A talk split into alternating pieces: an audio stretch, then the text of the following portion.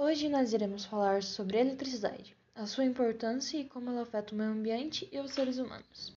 Hoje em dia, os principais produtores de energia são China, Estados Unidos, Índia, Rússia e Japão, logo seguidos por Canadá, Alemanha, Brasil, França e Coreia do Sul. Já as energias não renováveis são fontes de energia que, ao serem utilizadas, não poderão ser repostas nunca. Infelizmente, elas são as mais utilizadas, mesmo poluindo o meio ambiente e que requer uma solução a longo prazo para os resíduos armazenados na maioria dos países, e são as fontes de maior custo. A vantagem seria que o combustível é mais barato e fácil de transportar, a fonte é mais concentrada na geração de energia, não provoca efeito estufa e as origens delas são petróleo, gás natural, urânio e carvão. A biomassa é um material constituído principalmente por substâncias orgânicas, ou seja, animais e vegetais.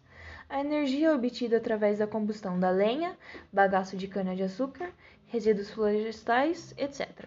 Ela seria usada como uma substituição dos combustíveis fósseis, porém, ela é muito mais cara e muito mais difícil de se usar.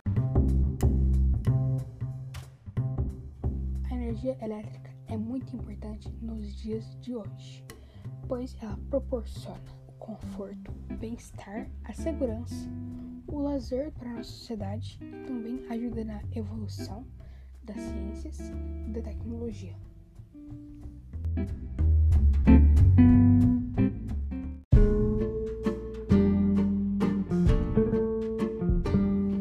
A energia elétrica é produzida pelo ar energia eólica, sol, energia solar, água hidráulica, lenha, biomassa, carvão, energia térmica e petróleo, sendo que a mais utilizada é a hidráulica, ou seja, pela força da água.